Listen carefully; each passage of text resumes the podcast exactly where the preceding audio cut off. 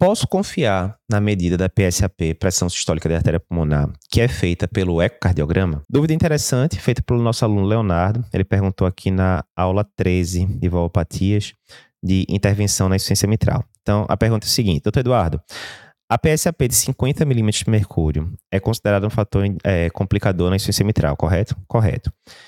Essa PSAP é medida pelo eco mesmo, não há espaço para CAT direito nesses casos. Então vamos lá. Boa pergunta, Leonardo. Então, você lembrou bem, né? Primeiro, quando eu estou com um paciente com alopatia esquerda, eu tenho que ver, primeiro, importante, né? Ele tem sintomas? Se ele tem sintomas em uma alopatia primária, ciência mitral é importante, com sintomas.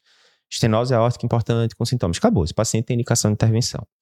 Se ele não tiver sintomas, aí você vai passar para o próximo, a próxima pergunta, que é o seguinte: esse paciente tem fatores complicadores, que são fatores que, se presentes, mostram que o paciente tem um maior risco de, de evoluir de forma desfavorável e estaria indicada a intervenção também.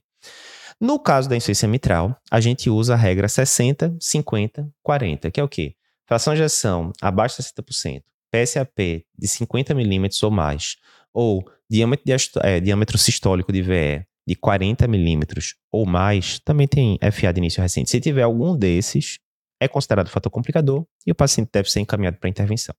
A dúvida do Leonardo, contudo, não é essa. A dúvida é a seguinte: eu posso confiar na PSAP medida pelo ecocardiograma ou eu tenho que mandar o paciente para CAT para checar lá pelo CAT? Então, boa pergunta. Primeiro, como é que a gente faz para medir a pressão sistólica da artéria pulmonar pelo ecocardiograma. Então, para isso, a gente tem que ter algum grau de refluxo tricúspide, né? Porque, em última instância, não vou entrar em detalhes, é o que permite tecnicamente que a gente faça o cálculo. Ok, se tiver um, um IT, mesmo que seja discreta, você vai conseguir calcular essa PSAP. E aí, através de cálculos lá, né, a gente mede o, o, o gradiente entre ventrículo direito e ato direito, depois soma com uma pressão né, estimada do ato direito, etc. Você calcula lá, PSAP de 30 e pouco, PSAP de 50 e pouco, etc. Beleza. Essa PSAP que é calculada pelo ECO, ela é totalmente fidedigna com o padrão ouro, que seria medida realmente diretamente pelo CAT, né, usando uma é, cateter de Songange, por exemplo. Não. Ela não é uma acurácia absurdamente alta, né? Tem estudos que dizem que, inclusive, ela erra com certa frequência, etc. Contudo, via de regra, nesse caso de insuficiência mitral, normalmente a gente vai aceitar, sim, a PSAP medida pelo ecocardiograma. Normalmente, CAT no caso das valopatias, né? A grande indicação de CAT nas valopatias é o quê? Eu dei o, a indicação já de operar, né, ou de intervir, né, pode ser é, percutâneo naquele paciente.